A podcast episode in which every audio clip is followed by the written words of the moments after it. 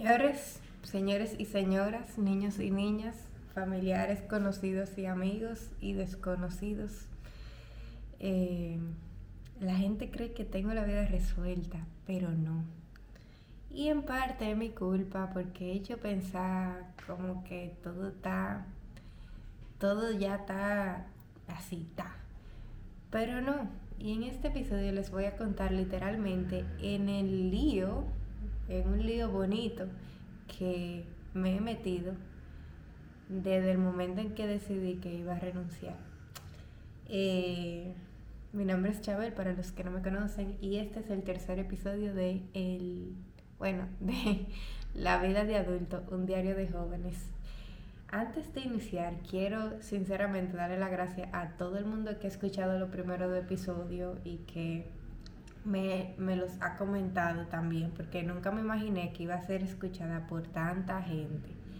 Más de literalmente 100 personas y yo ahora mismo no me puedo sentar a decir 100 nombres han escuchado este podcast desde República Dominicana hasta Francia, El Salvador, Inglaterra, Chile y, y me faltan países. Entonces eso está como loquísimo, nunca me lo imaginé. Eh, por un lado es como que mi erquina se fue un poquito público, mi diario, pero por otro lado nada es de la magia del internet, que tú puedes decir tus secretos y tus intimidades y tú no ves realmente el impacto hasta que se te acerca un familiar y te dice, conchole, yo lo viví, yo estaba ahí, pero es a whole other perspective, toda una perspectiva diferente, escuchar desde tus palabras eh, lo que se sintió y, nada, ha sido un proceso muy sanador porque no solamente para mí del lado de quien se expresa, sino para quien me escucha y vivió la experiencia,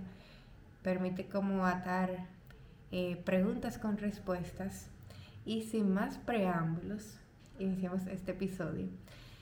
Eh, señores, yo desde que era pequeña supe que yo no quería trabajar. Y yo tengo que empezar a dejar de decir eso porque me han dicho como que Chabel, corrígete, no es que tú no quieras trabajar, es que tú no quieres ser empleada. Y es verdad, pero como uno lo, lo intercambia como sinónimo, esas dos palabras, si yo digo trabajar, lo que me estoy refiriendo es ser empleada. Entonces le había comentado que, ajá, comparto el, el contexto colectivo de todo niño que le gustan los negocios y dice que va a estudiar negocios internacionales cuando tiene 10 de que vendí dulce cuando estaba en el colegio y eso me permitió demasiado rápido comparar lo fácil que era hacer dinero y, y como deducir rápidamente que no quería entonces sacrificar más nada que no sea mi creatividad, es decir, mi tiempo, eh, a cambio del mismo. Y eso me, eso, eso como que yo recuerdo la primera vez que yo empecé a vender en el colegio, recuerdo que había como un proyecto de, de ciencia, de laboratorio de ciencia y habían pedido unos materiales y yo intuí que muchos de mis amigos no lo iban a llevar, eran unos marshmallows, pasé la cadena del ADN. Y yo en el supermercado le dije a mi mamá como que vamos a comprar extra un paquete de marshmallow a 50 pesos y yo dije, yo lo voy a llevar al colegio y el que no tenga le van a quitar puntos, pero yo le voy a vender a 100 pesos, que es más o menos el monto que, que maneja un muchacho en ese momento. Y literalmente así fue. Yo creo que si vendí 5 o 6 paquetes, eso fue un boom. Y en ese momento, como cuando se te presenta una oportunidad y tú eres receptivo, yo supe que había un mercado, había un gran pequeño nicho. Y desde entonces entonces cogí, empecé como a vender cloré que compraba en el supermercado y después vi como que había cierta aceptación por lo dulce y de ahí entonces encontré una surtidora, una dulcería y me empecé a surtir. Eh, compré un bulto súper grande, llevaba dos mochilas, todo disimulado porque eso era un contrabando. Y empecé a vender dulce cuando estaba en el colegio y en la tarde vendía en el residencial y se volvió una maravilla. O sea, el proceso de poder suplir una necesidad, de manejar mucha moneda, mucho efectivo, eso tenía como su propia magia. Para todo el mundo que ha hecho eso sabe a lo que me refiero. Y poquito a poquito, entonces, como tenía toda mi necesidad de cubierta y los deseos por mi mamá y mi papá, el dinero que me ganaba lo reinvertía en el negocio para añadir nuevas variedades o una gran parte también lo ahorraba. Y vamos a decir que yo duré desde cuarto de primaria en eso, pero se intensificó un poquito más con más carácter cuando estaba en bachillerato en todo ese periodo yo llegué a ahorrar muchísimo dinero porque no tenía, no gastaba nada y era de esta gente que, que como que no, no se compra nada. Recuerdo que mi primera compra, y esto es algo que es histórico para mí, un gran hito, lo primero que yo me compré con dinero mío, mío, mío, y el que sabe cuando uno dice mío, mío, mío, es porque a lo que yo me refiero es porque ha durado demasiado tiempo gastando dinero ajeno. La primera vez que me compré algo mío, mío, mío, recuerdo, fue como en el 2015, 2016. Yo fui a Abramol y yo cada vez que iba me quedaba así como embelesada viendo la vitrina de, la tienda Casio, porque me encantan los relojes, me encantan. Y veía este reloj clásico de Casio, el, el tú sabes, un, original, un clásico, uno de estos relojes de militares, chiquitico, bien simple, y lo vi y me lo compré. Recuerdo que para ese entonces valía 900 pesos y eso fueron de que mi primer, ese fue mi primer gutazo. La cosa es que ese tipo de personas que después de ese gasto, si no hacemos fast forward 4 o 5 años, no recuerdo haber gastado nada más en mí, todo lo ahorraba. Y en ese proceso de ahorrar, aunque ya cuando estaba en bachillerato estaba ganando mucho más que muchísimo eh, como profesores, no sé, me, me atrevería a pensar. Eso me dio como una, eso me dio un, eso me explotó, eso me explotó el cerebro de una manera muy particular, porque yo lo que me daba cuenta era que con pocas horas de trabajo yo podía literalmente hacer dinero y ahorrarlo y como que matado pájaros de un tiro, voy al colegio a estudiar y a producir. Y era súper chulo. Pero en ese proceso de, de como que empezar a entrarme al mundo financiero de manera personal, como en pequeño emprendimiento, mi mamá una vez, yo siempre ahorraba en una cajita. Hasta que mi mamá, que conocía muchos productos tradicionales de la banca y, eso de, de, ahorro, mi mamá era la típica persona que tenía su certificado y tenía su cuenta con mucho ahorro y nada más. No di que tenía inversiones un poquito más complejas ni nada por el estilo. Y ella tenía, y esta información importante para los hijos de médicos, eh, aquí en la República Dominicana, ella tenía un ahorro en algo que se llama Medisan. Un Medisan, como un SAN, es una modalidad de ahorro en la que tú te comprometes por un año, todos los meses, a ahorrar una cuota y en el mes número 13 te regalan, eh, eh, bueno, te regalan la cuota que tú has estado ahorrando por un año. Y ella todos los años hacía eso como para ahorrar. Y ella un día me dijo, ah, pero tú deberías de abrir un Medizan, porque todos los hijos de médicos tenemos también ese privilegio en la cooperativa eh, del colegio médico. Y yo dije como que, ah, está bien, para tenerlo en la cajita me gano una, un interés de mis ahorros. Y esa fue la primera vez que yo como que me, yo percibí que yo podía ganar algo con lo, algo que ya yo tenía y no tenía que crearlo. Como que el dinero podía trabajar por mí si yo no sé, eran como el principio de esas nociones. Pues eh, abrí mi primer medizán de 3 mil pesos para empezar y por un año, todos los meses, depositaba 3 mil pesos a mi cuenta de ahorro y cuando se cumplió el año, pa, me regalaron 3 mil. Y, oye, me regalaron. Pero yo como que buscándole la vuelta, quería como saber de manera proporcional qué eso significaba. Saqué los cálculos y me di cuenta que me iba a estar ganando como un 8.3 anual, eh, con la particularidad que no iba a tener que invertir todo mi dinero desde el día 1, sino había como un rejuego en el flujo de efectivo y estoy utilizando el término un poquito con, vamos a decir, no tan simple, pero es importante porque voy a estar hablando de esto en los subsecuentes episodios y lo tengo que ir preparando ustedes porque quiero compartir y quiero enseñar también. La cosa es que ese, ese método de ahorro tenía esa particularidad que de manera anualizada tú veías un retorno de lo que tú habías estado ahorrando de 8.3%, pero tú no tenías que invertir todo el capital desde un principio, sino tú te comprometías todos los meses a, a hacer un aporte, una cuota. Claro, no podías sacar ese dinero, porque como esa es la desventaja, pero si tú haces algo con un monto que no represente... Eh, nada, tú sabes, del otro mundo, pues tú lo puedes lograr. La cosa es que abrí mi primer medicina y cuando se cumplió el año yo estaba maravillada, o sea, yo tenía, ya había hecho el experimento y ya yo tenía como la, la experiencia de hacer dinero con mi dinero.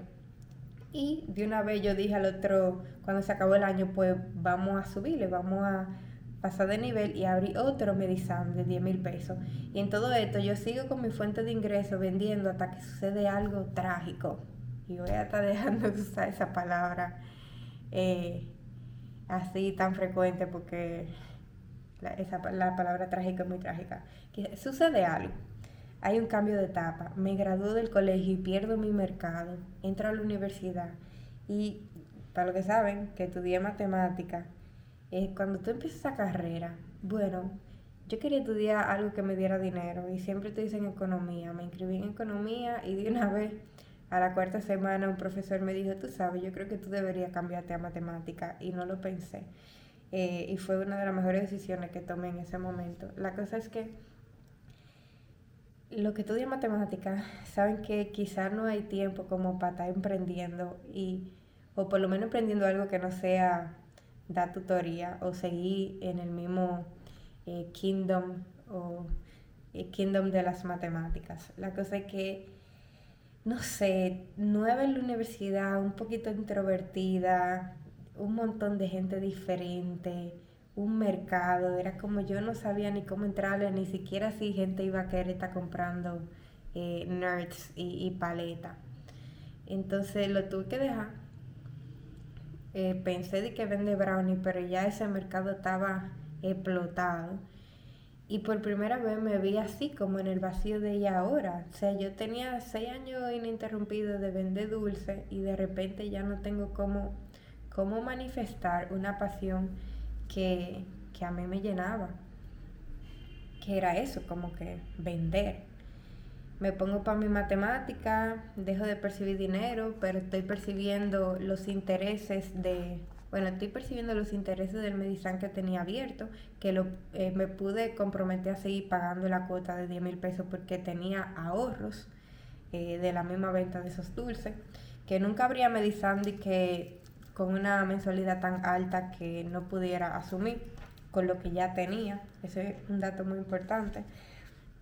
Y Nada, me pasé a la universidad con, con esa modalidad. La cosa es que en ese, en ese, en esa etapa yo nada más estaba pensando como que quería volver, quería volver a hacer algo que me diera dinero y que no representara eh, como que yo estuviera prostituyendo mi tiempo. Y perdón por esa palabra, pero es así que lo veo.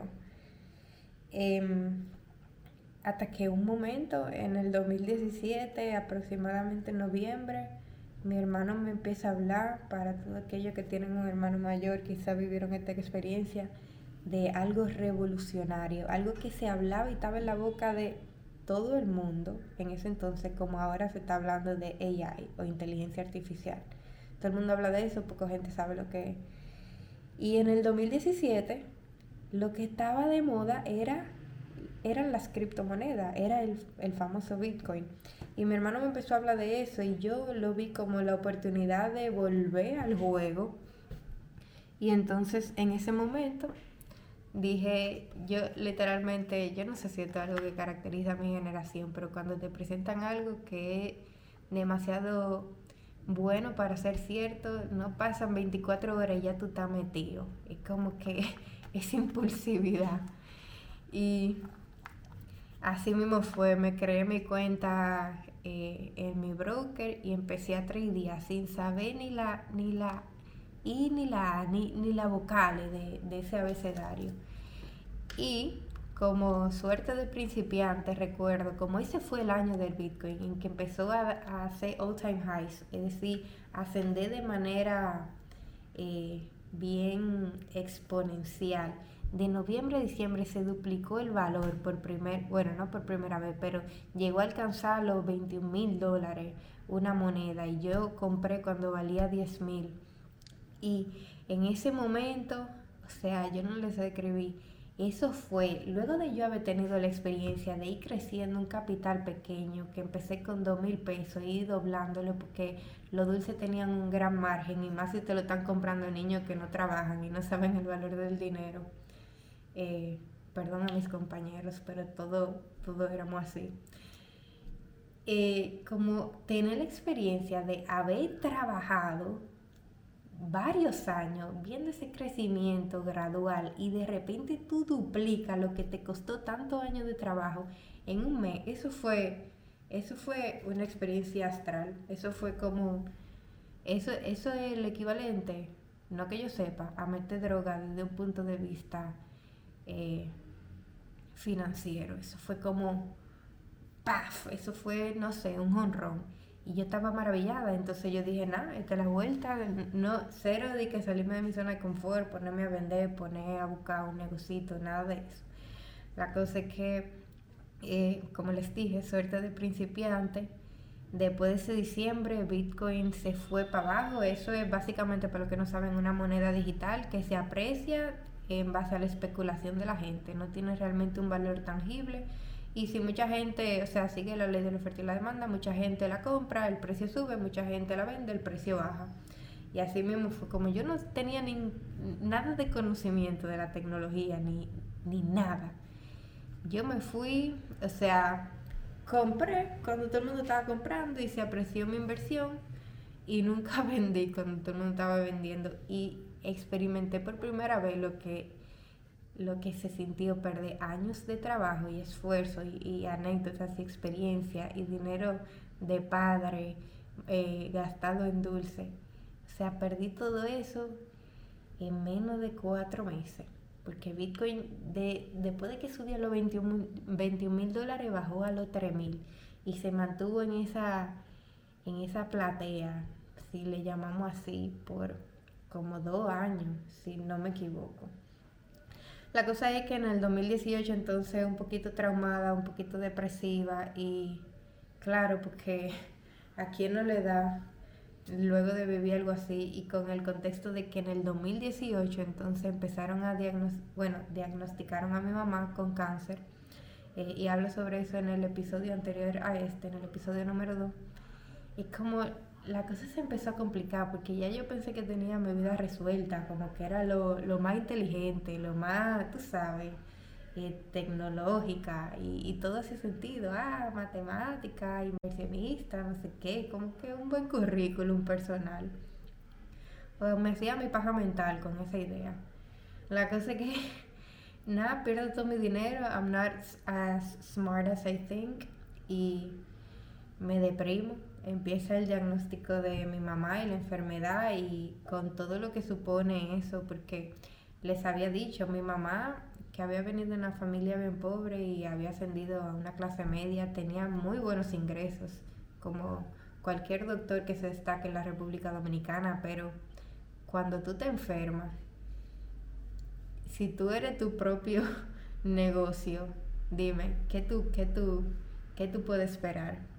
Así como la gráfica puede tal cista de un día para abajo, va para fuá.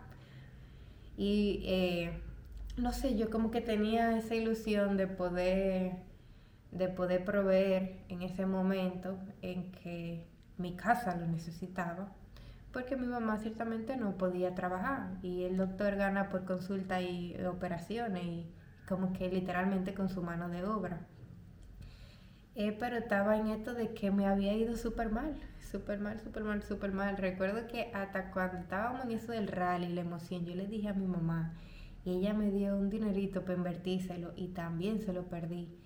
Y, y siempre me preguntaba de que cómo le iba al Bitcoin, porque ella le decía así.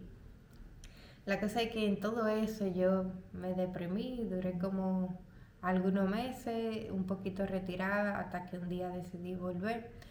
Eh, y volví de una manera un poquito más inteligente, aprendiendo del fracaso. La manera inteligente fue que, fue que dije, ok, quizá me fue mal en este tipo de inversiones porque no sabía lo que estaba haciendo y porque, además de que no sabía lo que estaba haciendo, era un poquito complicado por ser una nueva tecnología y ser un valor digital que se aprecia de manera especulativa, es decir, que no tiene un valor real. O por lo menos tú sabes, el valor es muy subjetivo y decidí empezar a aprender sobre un mercado más antiguo, un mercado que tiene más de 500 años, un mercado que ha creado muchos millonarios, un mercado que es como el, el, el niño favorito del capitalismo norteamericano, que es el mercado de valores eh, de Estados Unidos, el stock market. Y ahí encontré como la respuesta a la pregunta de cómo lo iba a lograr porque tenía muchas características que se iban acoplando a, lo que yo andaba buscando. Era como un mercado que tú podías estudiar, que tú podías tomar tus decisiones basadas en información real, e invertir en compañías reales con infraestructura y activos, eh, como a veces tangibles, a veces intangibles, si se, si se hablaba de tecnología y compañías tecnológicas. Pero nada, como que empecé a estudiar de eso y fue de nuevo, otra, encontrarme con un nuevo amor. Y estudiando de eso, destaqué bien rápido, me empezó a ir bien. Y después, entonces, como de nuevo suerte de principiante, me iba tan bien que yo quería entonces pasar de nivel y complicarme un poquito más, complicarme en el nivel de no solamente empezar a comprar y vender acciones, sino adentrarme en el mundo de instrumentos financieros un poquito más complicado Estoy hablando de instrumentos financieros que, que requieren de, un nivel técnico y profesional de, maestría y doctorado, que son los derivados financieros. Y yo digo que requieren porque eso es lo que se ha estado estilando todo este último año, pero mentira, porque ya hay información que está pública como para todo el mundo que la quiera, que quiera tener acceso y nada difícil de aprender pero sí, sí conlleva como que tú poderlo comprender ese tipo de instrumento, experiencia previa y un vocabulario. Eh, la cosa es que me fui muy rápido y, como le dije, empecé a invertir en instrumentos derivados, de derivados financieros, como son opciones eh, y demás, y ahí me fui de boca. Recuerdo que yo empecé a invertir en el stock market con 4 mil dólares y luego de haber como eh, haber crecido mi capital varios meses, recuerdo, recuerdo la primera vez que compré, que me puse a tradear opciones, este derivado financiero complejo, y de un día para otro, esos 4 mil yo lo llegué a subir orgánicamente aproximadamente a 9 mil dólares. Y también era maravilloso porque no fue de la noche a la mañana, no fue en un mes, fue orgánico, fue tomando decisiones pensadas, así como dejando que el tiempo pasara también. Cuando tú tomas una decisión y de repente un día entonces eh, digo, ah, no, esta, estos, si yo podía analizar una empresa y estimar que se podía apreciar un 10%, 20% en el mediano o largo plazo, que son rentabilidades que si son anuales son estupendas, entonces me empezaron a hablar de este producto, de opciones, que tú podías hacer un 100% de un día para otro, un 300%, y ahí estaba yo, pensando que lo podía lograr. Recuerdo la primera vez sin saber nada, y esto siempre un red flag. Si te presentan algo y tú no sabes nada, Emma, no te, no te voy a recomendar nada, porque a mí me fue bien al final, trayéndose uno se levanta y, y acaba mejor parado que antes de haberse caído. La cosa es que recuerdo ese día, eh, compré mi primera opción, invertí 3 mil dólares y en menos de 5 minutos, se lo juro, ya yo tenía aproximada, ya yo había hecho como una ganancia de 30%, mil dólares más. Vendí y yo dije, créete a, créete a. O sea, yo me acabo de ganar mil dólares en 5 minutos y ya, yo estaba como que, mami, lo logramos. O sea, de preocúpate, sigue en tu tratamiento de tu neumonía tranquila, que I got this. pero mentira del D-A-B-L-O. Eh, eso no duró ni una semana y me fui para abajo. Me fui tan para abajo que eh, me fui por debajo de, de, mi capital inicial, que eran esos 4 mil dólares. Entonces, cuando tú tienes de nuevo tanto tiempo trabajando para crecer algo y llega de que una gran oportunidad y tú inviertes en ella de manera desproporcional para tu capital total y pierde tú levantaste de ahí abajo para volver de que a empatar, eso es el esfuerzo más grande que una persona puede hacer en la vida, por lo menos desde mi experiencia. La cosa es que, ajá, de nuevo esa depresión y yo así como bien triste, bien mala, porque no podía apoyar en mi casa. Y era como, era, era pesadillesco. La cosa es que dije, ok, no me voy a parar. Y recuerdo que para diciembre de ese 2018 eh, le dije a mi mamá que había investigado de una academia en Estados Unidos que como que te preparaba, te daba un intensivo para tú aprender a comercializar ese tipo de instrumento complejo y que yo quería coger el taller. Y mi mamá, sin pensarlo, me apoyó. Es un taller que costaba 3 mil dólares, tres días, un intensivo de tres días en Nueva York y ella me dijo, ok, sabe, ella, ella es mi mayor accionista y para mí hubiera sido como un gran placer eh, poder disfrutar de... Ok, no me voy a poner emocional, no me voy a poner emocional. Poder disfrutar con ella de todos los frutos de, de su inversión, que básicamente fui yo. Esa es la inversión más grande que una persona puede hacer. Ni siquiera, no me hablen de mercado, es la gente. Eh, eso como no tiene precio. Pero nada. La cosa es que en ese momento creyó, independientemente de todo lo que había pasado desde un inicio, y me mandó para Nueva York. ¡Fua! Me fui eh, para Nueva York. Aunque pense, esto no sucedió tan rápido. Eso no fue en diciembre del 2000.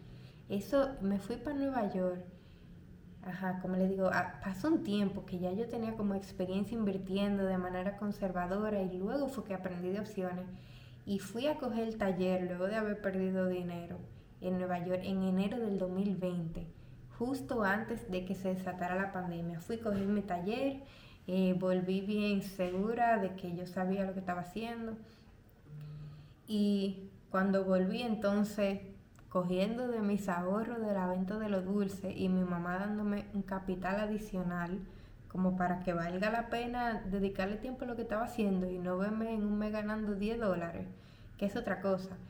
Eh, mucha gente tiene altas expectativas del mercado de valores, pero el mercado de valores es una herramienta que te permite multiplicar tu patrimonio en la medida que tu capital te lo permita. Eso quiere decir, claro que tú te puedes ganar un 10%, pero 10% de 100 dólares son 10 dólares y de 1000 son 100 y de 10 mil son 1000.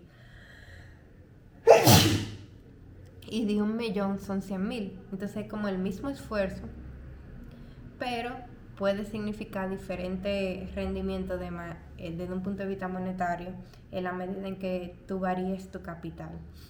Entonces yo no quería estar trabajando de gratis o por 10 dólares. Eh, y por eso siempre como que necesitaba empezar con, un mejor con un, mejor monto.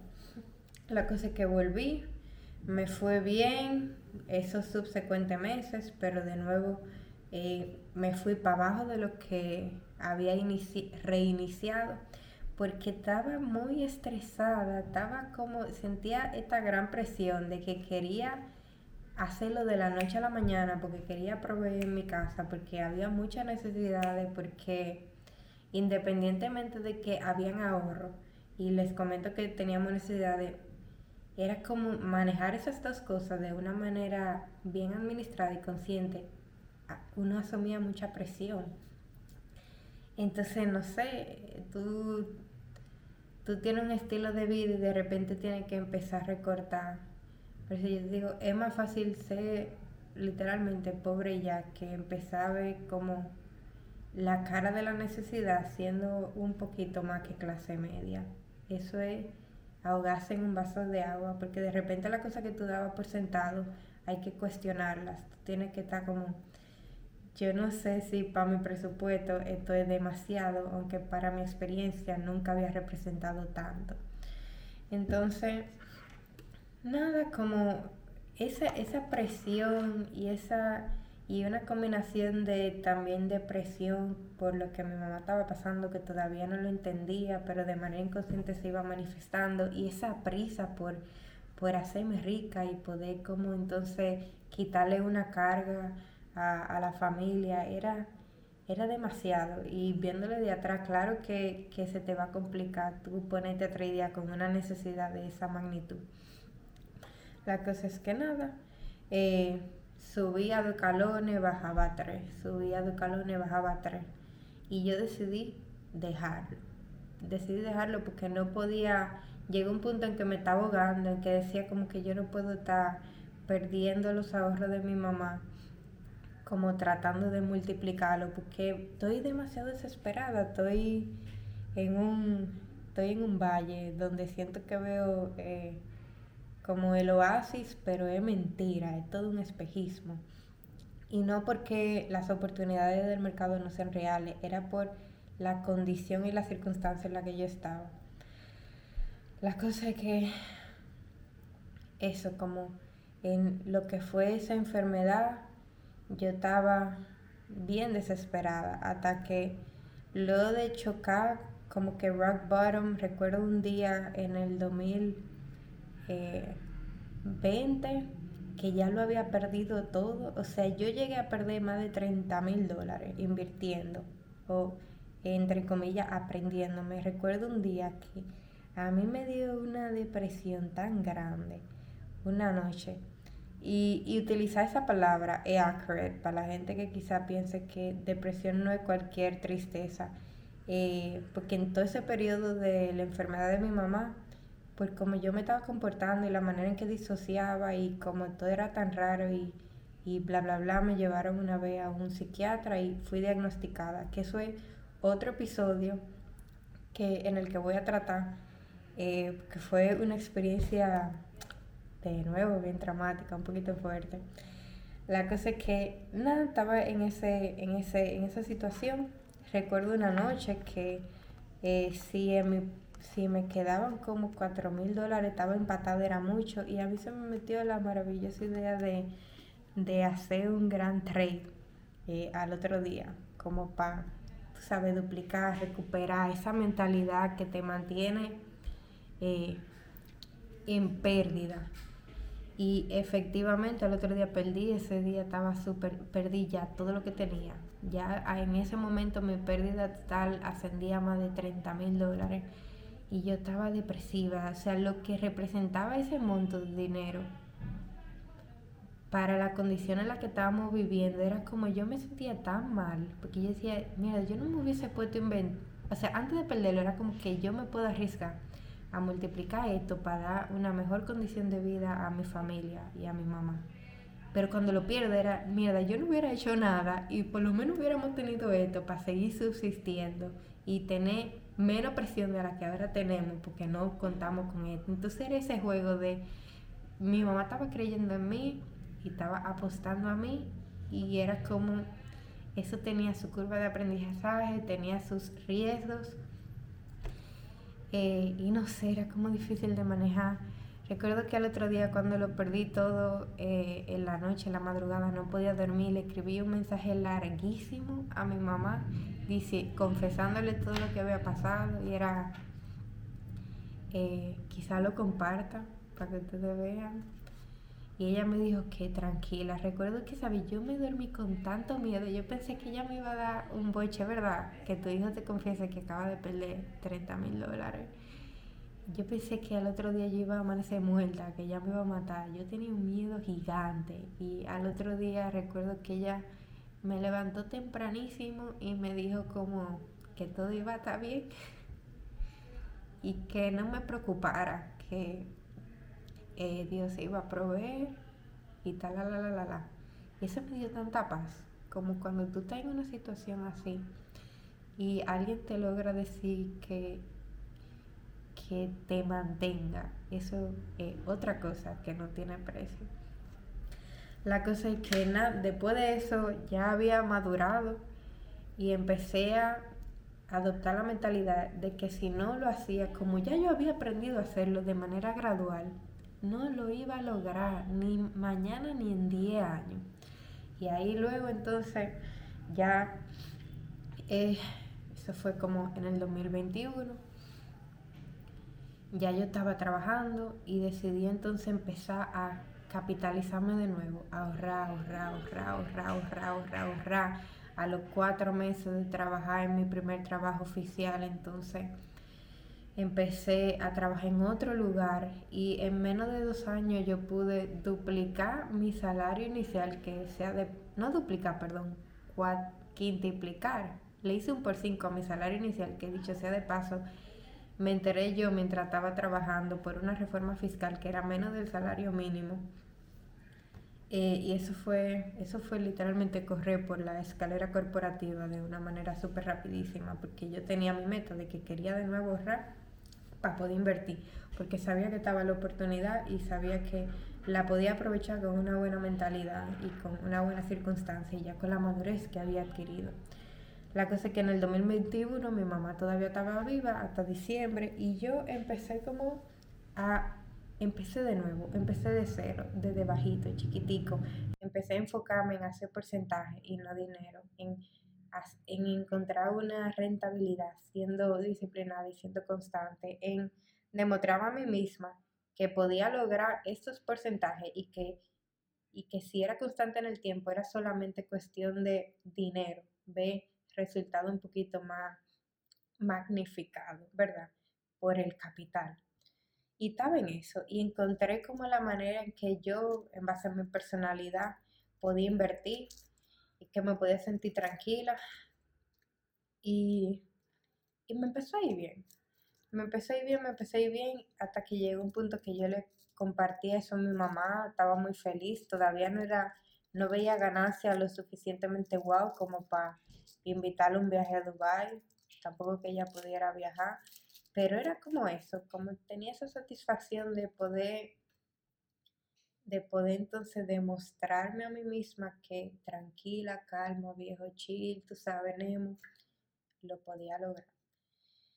Y em, cuando, cuando llegué, cuando, cuando llegó la circunstancia de la muerte de mi mamá, entonces los subsecuentes meses fueron así de pensarlo hasta que llegó el momento en ese junio del año pasado en que decidí renunciar.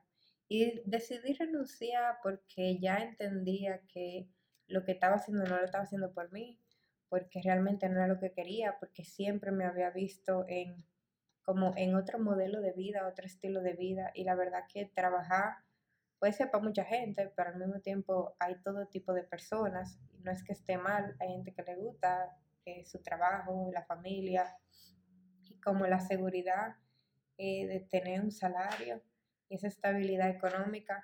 Pero yo, como le vengo contando desde un inicio, nunca me sentí así. Recuerdo la, el primer día de mi primer trabajo formal, yo tenía tanto entusiasmo, tantas expectativas, expectativas que se fueron creando desde, desde el primer momento de la infancia que te preguntan qué tú vas a hacer cuando tú seas grande.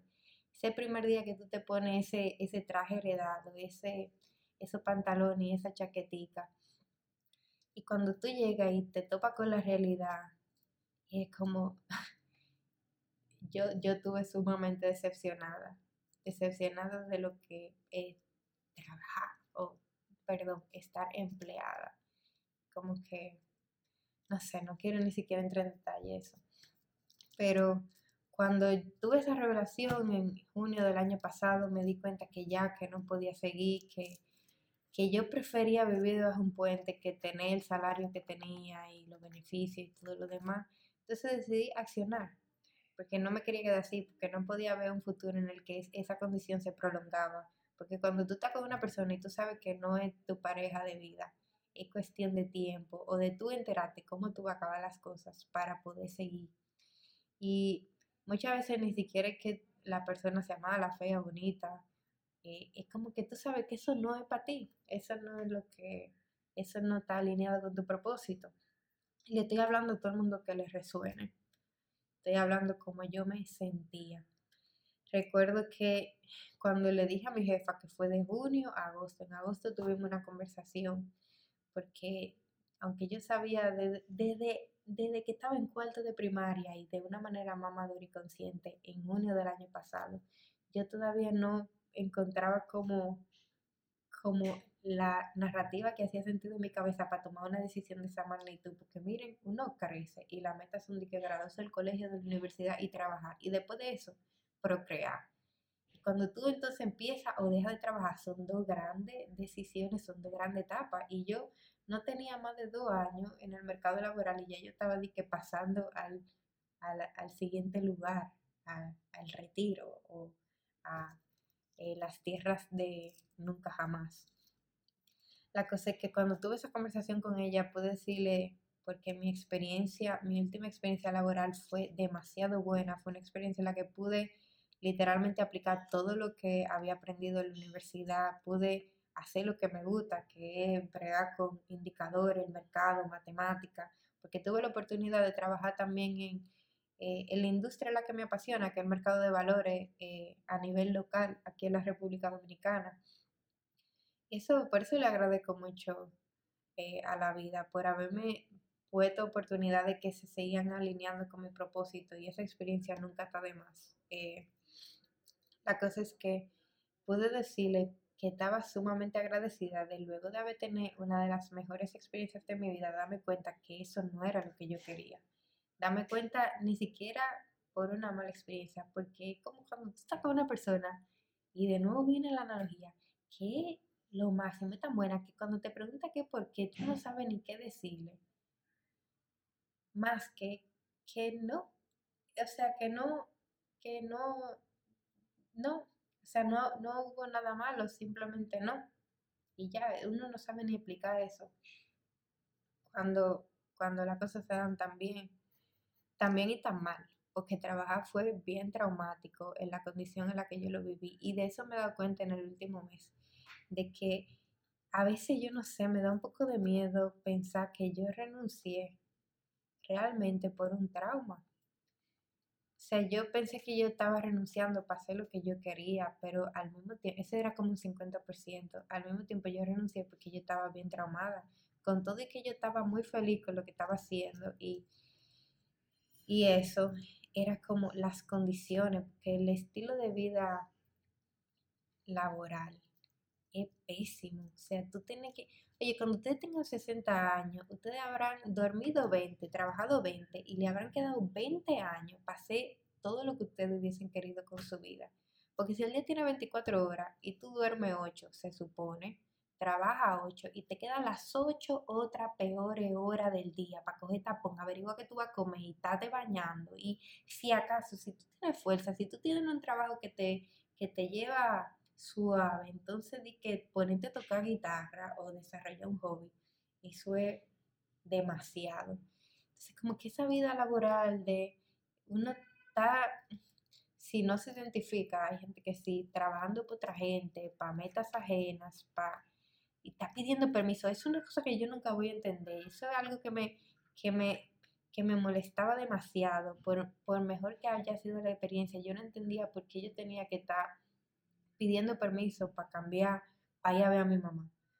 Era como esa formalidad, no era que no me lo iban a dar, pero era como que pidiendo permiso para vivir. Yo no nací para esto, o sea, yo tenía todos los días entonces que intercambiar mi hora de almuerzo para la hora de visita, para irme huyendo, para no comer o atragantarme la comida, entonces para estar priorizando y dando la milla extra y acotándome tarde. Yo recuerdo, señores, que yo ni siquiera tomaba, o sea, esos dos años fueron ininterrumpidos y quizá eso le añadió al trauma, porque yo nunca tomé vacaciones, pasé de un trabajo a otro de viernes para lunes y nunca cogía nada, nada que no sea un día feriado, porque siempre estaba guardando todo para cuando mi mamá lo necesitara. Y lo necesito tanto que, que el día de mi cumpleaños, que también lo podía coger libre, dije no, porque quizá lo iba a necesitar no lo cogí, salí tan cansada que le conté en el episodio pasado que no la pude visitar. Y al otro día cuando le dio el accidente cerebrovascular, estaba yo pidiendo pensando en pedir permiso para que atender esa situacióncita. Y era como eso, eso me traumó, eso de que tener que, que estarme explicando. Yo estaba en la peor condición física en la que yo pude haber estado por estar priorizando mi trabajo. Yo dejaba de coger mi hora de almuerzo y salía súper tarde del trabajo para estar lo suficientemente cansada para ni poder pensar en llegar a mi casa a cocinar y me paraba en un McDonald's. O sea, yo pesaba 162 libras y, y, no eran de músculo, eran de pura grasa, era apenas dormía. Y por más que tú te a la, a las 11 de la noche en un, en un Teams, trabajando en un proyecto que te apasiona, eso es como que eso va en contra de tu propia fisiología. Entonces yo no, yo no resonaba con eso, era como una pesadilla. Y yo ahora me estoy dando cuenta que yo hago que todo rime. Es como un, no sé, parte del improvisar. A mí me gusta, espero que ustedes lo estén disfrutando. La cosa es que fue muy traumático, muy traumático. Y cuando tomé esa decisión, que se le externé, mi jefa me dijo, date un mes para pensarlo, pero ya yo sabía. Cuando nos juntamos de nuevo en septiembre, le dije, mi último día va a ser el 2 de diciembre para que exista el tiempo de poder no, o sea, de poder preparar otros recursos, de como que dejar la empresa y el área siendo agradecida de la, de la mejor manera posible, de una manera sutil smooth. Y así fue. Y esto le estoy diciendo, vuelvo al inicio, la gente cree que tengo la vida resuelta, pero no porque yo no tomé esa decisión con millones de pesos y mucho menos dólares en el banco. Yo tomé esa decisión con nada, porque ese dinerito del que estamos hablando, del que me permitió renunciar, no es un dinerito que te resuelve la vida, es un dinerito que de manera eh, conservadora me permite a mí y a mi hermana vivir máximo cuatro o cinco años con el estilo de vida que tenemos, que no es para nada lujoso, pero es como lo esencial. Qué sé yo, comprar comida e ir al cine para no volvernos loca. Y, y no sé, era como, como yo tomé esa decisión y yo no sabía cómo yo lo iba a lograr. Y esto se lo estoy diciendo para todo el mundo que, que aspira a eso. Porque hay gente que me ha dicho, ah, si yo estuviera en tu misma situación, yo renunciara. Y yo a veces pienso como que esta persona y por eso este episodio no sabe cómo fue que yo renuncié. Yo renuncié como cualquier otra persona, asumiendo, o sea, contando con un fondo, pero asumiendo los riesgos de que si la cosa salía mal, yo iba a tener que volver de a donde había salido. Eh, que no es la idea, por favorcito, pero tú sabes, esta es la vida y hay que vivirla y estamos abiertos a todo lo que sucede y vamos a asumir los riesgos. Yo creo que esa debería ser mi profesión eh, oficial como es professional risk, professional risk, risk taker o tomadora de riesgo profesional. Eso soy yo. Eh, y, y bueno, mira, qué bueno que mi última posición fue sugerente de riesgos, porque para una persona tan arriesgada, la vida me tuvo que dar una experiencia laboral que contrarrestara esa, esa, esa, esa, esa como característica tan sanguínea, tan explosiva, tan impulsiva, por lo menos de una manera analítica, como para que yo pensara más las cosas. Pero nada, o sea, el año pasado tomé esa decisión y no estaba contando con nada. Y vuelvo y le digo, el que quiera hacer algo, busca la manera, encuentra los números, hace la matemática. Algo que me había ayudado desde siempre era que desde que yo empecé a vender, yo administraba bien mis gastos, tenía mi hojita de Excel y tengo más de cinco años de mi comportamiento como financiero, ingresos y gastos, categorías y demás. Y cuando tomé esa decisión, de una vez me empecé a, a como analizar de manera introspectiva en qué yo gastaba el dinero, cuánto iba a necesitar, más o menos cuánto tenía que tener eh, de emergencia que no podía sacrificar y hacer todo un esquema, todo un plan que iba a ser sostenible en mi nueva realidad a partir del enero del 2023. Entonces, cuando renuncié, para que ustedes sepan, quizá no le dé los números precisos y me gustaría, porque yo soy de esta gente que te dice su salario, que no le importa, que le gusta tener referencia. Pero tú sabes, seguridad y como esto también historia compartida de mi hermana. Nosotras contábamos aproximadamente con una casa, que era la que vivíamos, que desde que mi mamá se murió tomamos la decisión de venderla porque era una casa de tres pisos y cinco habitaciones, era demasiado grande para dos muchachas que apenas habitaban en ella, que la casa queda lejísimo del centro de la ciudad. Tomamos la decisión de mudarnos alquilada en lo que la casa se vendía y nos alquilamos de una, eh, en un apartamento más céntrico que aumentó muchísimo nuestra calidad de vida porque de repente yo podía, mientras estaba trabajando, venir a mi casa a almorzar, o sea, eso era un lujo. Eso era algo que yo nunca había experimentado. A veces, o sea, no entramos en, esa, en, ese, en esos detalles. Y luego entonces, como contábamos con eso, con la venta de esa casa y con una liquidez que literalmente no nos daba de manera, tú sabes, proyectando más de un año para vivir.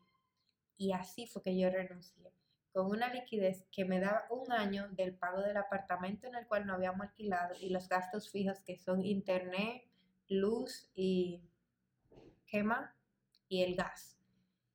Y, ya, o sea, y ya. Y mi papá no daba el no o nos daba el dinero de la comida. Eh, era como que un plan bien apretado, que tenía que salir bien o, o bien mal.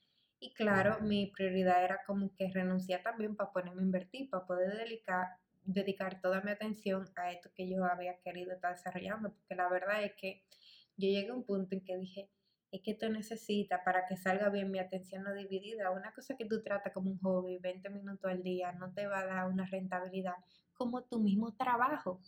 Y eso fue algo que yo leí en un libro, que decía como que, ah, en el libro de maestría de Robert Greene, que decía, a cualquier cosa, quizá no lo decía así, pero yo lo interpreté, cualquier cosa que tú le dediques el mismo tiempo que tú le dediques un trabajo, ocho horas al día, tú crees que te va a ir mal. Si tú eres inteligente, claro, y aprendes de los errores y de los fracasos. O sea, tú crees que si tú haces algo que tú quieras hacer de manera disciplinada y constante, ocho horas al día, de lunes a viernes, te va a ir mal. Si te va mal, mira, hay un problema bien grande y el problema eres tú que no te sabes automejorar.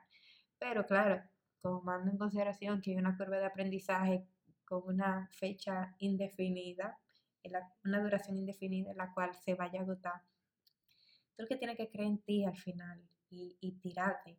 Y yo me tiré con un año de vida en dinero en cuenta de banco y con unos ahorros y con asumí una nueva realidad de que ya no me voy a poder estar dando mis lujos y mis gustazos los fines de semana, que para eso era prácticamente que yo trabajaba. O sea, cambiaba tiempo por cena cara. Y así fue que yo renuncié. Literalmente así fue que yo renuncié y a eso, eso es lo que he estado haciendo. Desde, o sea, han pasado cuatro meses y han sido los mejores cuatro meses de mi vida. Es una experiencia que yo les recomiendo a todo el mundo que que, que la desee, porque hay gente que no la quiere, pero todo el mundo que sueñe con retirarse, señores, háganlo. Yo lo hice porque quería invertir por una parte, porque parte de mi personalidad, y por otra parte porque estaba bien traumada, porque no podía permitirme vivir otro día de mi vida trabajando por un propósito ajeno, porque mi mamá se pasó de manera bien apasionada trabajando más de 30 años y al final, o sea, no se pudo retirar. De gracias a Dios que ella disfrutaba de su trabajo, porque si no, ella se hubiera muerto a los 54 años sin coger vacaciones y sin llegar a hacer lo que siempre quiso hacer, que es algo que mucha gente posterga. Como, no sé, al final es como, no quiero ser muy, no quiero idealizar, pero ¿para qué tú naciste? Y está bien que tú no sepas, hoy ni mañana, pero que tú te hagas la pregunta todos los días es algo esencial. Es algo que todos los días, si tú, aunque, aunque tú dure 20 días preguntándotela, como que te va a acercar un poquito más, un poquito más, un poquito más, y eventualmente te va a proveer la vía, la manera de tú encontrar como esa, no solamente paz, esa satisfacción con tu vida, con tu vida, porque sea, lo contrario es miseria, lo contrario es no vivir y no nacimos para esto. Yo sé que hay muchas cosas que yo digo que pueden ser inmaduras, el tiempo me dirá, hay muchas decisiones que yo, yo he tomado que pueden ser muy loca. Estos primeros cuatro meses no son ni la mitad de un año y han salido bien.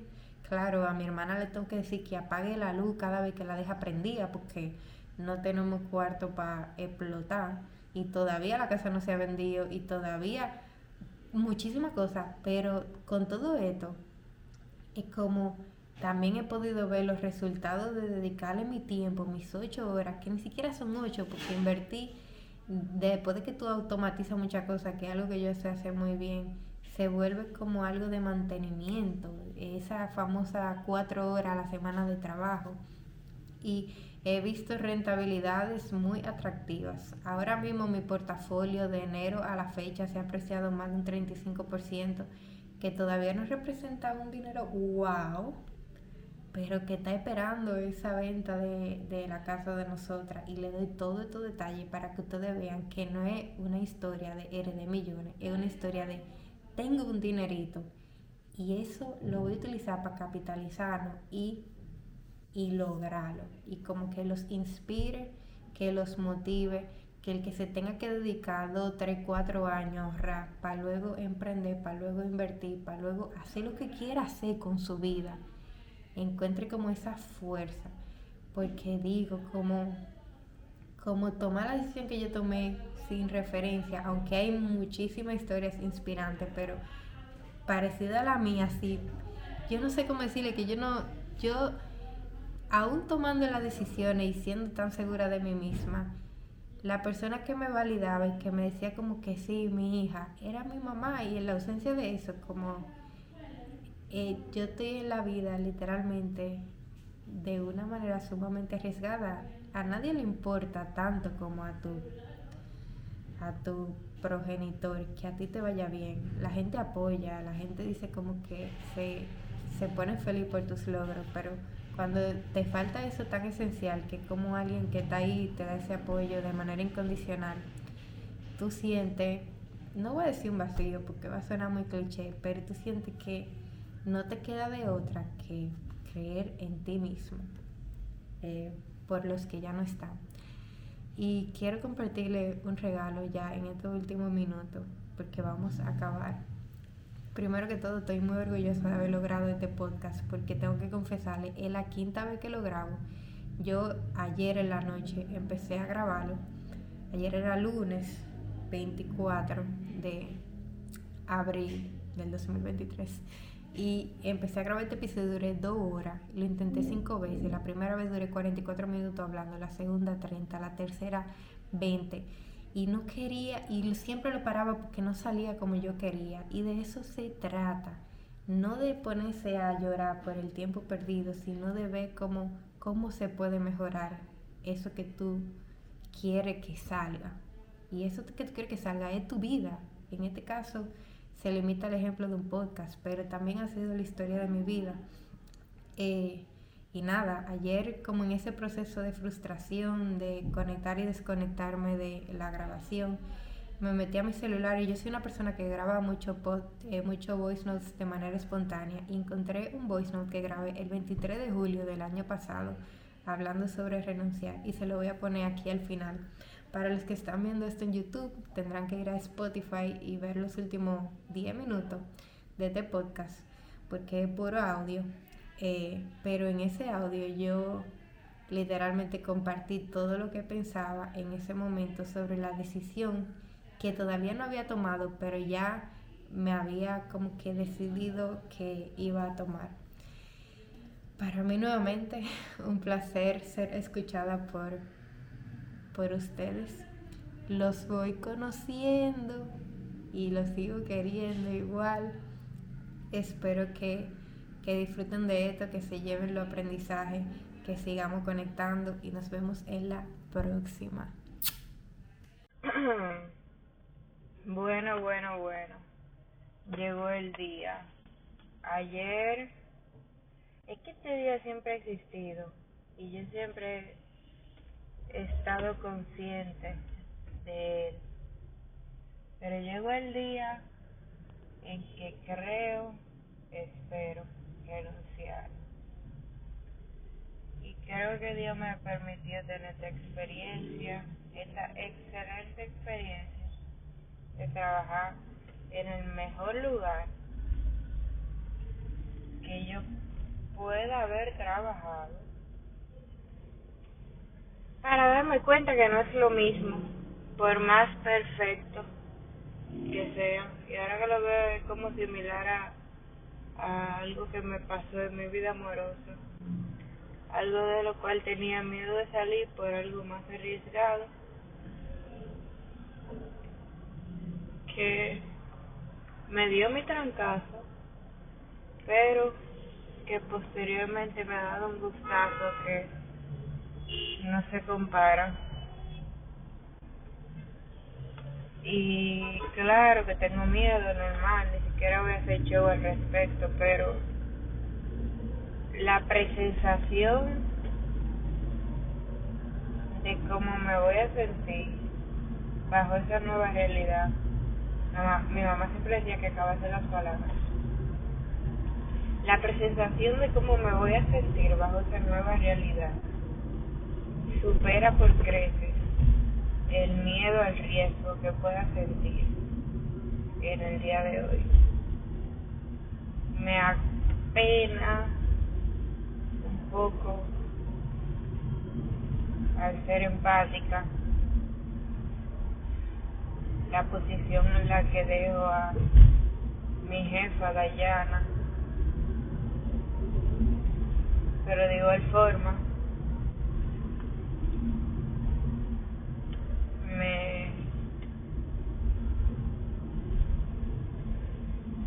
no veo otra alternativa para mi propósito y la razón no negociable por la cual estoy haciendo esto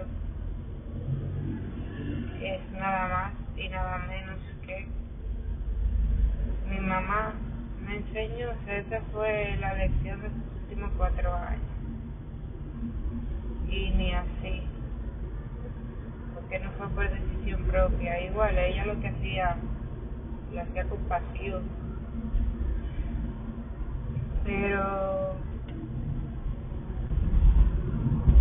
aunque cumplió con su propósito, y toda la cosa, pudo haber sacrificado el sacrificio del trabajo para disfrutar un poco más. Cuando le llegó a hacer fue muy tarde. Lo también porque a veces uno se prive de la felicidad pensando en la recompensa del sacrificio en el día a día, ni siquiera a largo plazo.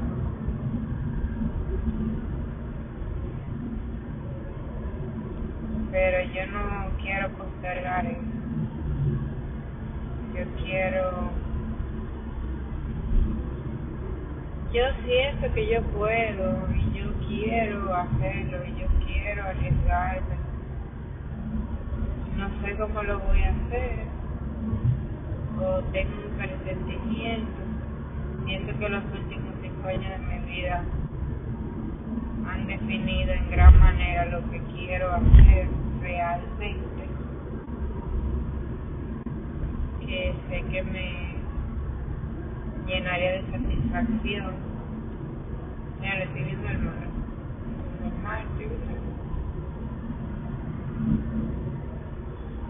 Eh, pero sí, no voy a abundar. Yo, yo voy a renunciar. Cada vez que digo eso, nada, lo único que me lo impide es que,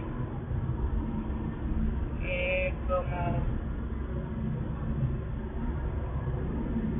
como responsabilidad de ajena. Y eso no, eso no es una justificación.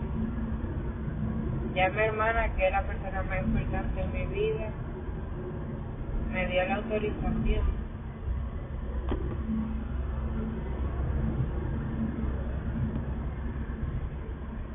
Eh, eso es lo más importante. Bueno, unos rejuegos.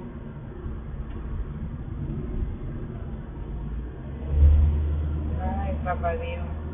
Pero todo va a salir bien, así lo creo. Y claro, que quizá ahora no tenga eh, hasta ni la experiencia, no en cuanto a experiencia, sino en el día a día, de ver cómo voy a hacer las cosas que no he podido hacer, porque claro,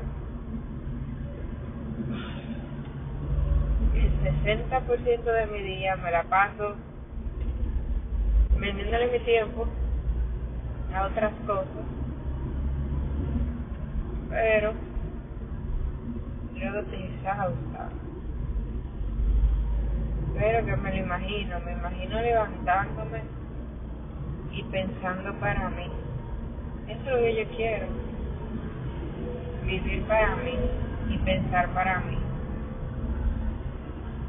Y después de hacerlo para mí, hacerlo para el mundo. Yo, yo, yo creo conocer muy bien este mundo. ¿Qué es lo que yo quiero? Yo quiero aprender. Yo quiero negociar. Yo quiero, yo quiero invertir. Yo quiero tradear. Yo quiero contemplar escenarios. Y ya, o sea, yo lo tengo. Yo tengo la solución. I just have to put on the work. And I can do that. I can. I can do that. Le debo 200 dólares a mi papá. Eso no se me puede decir,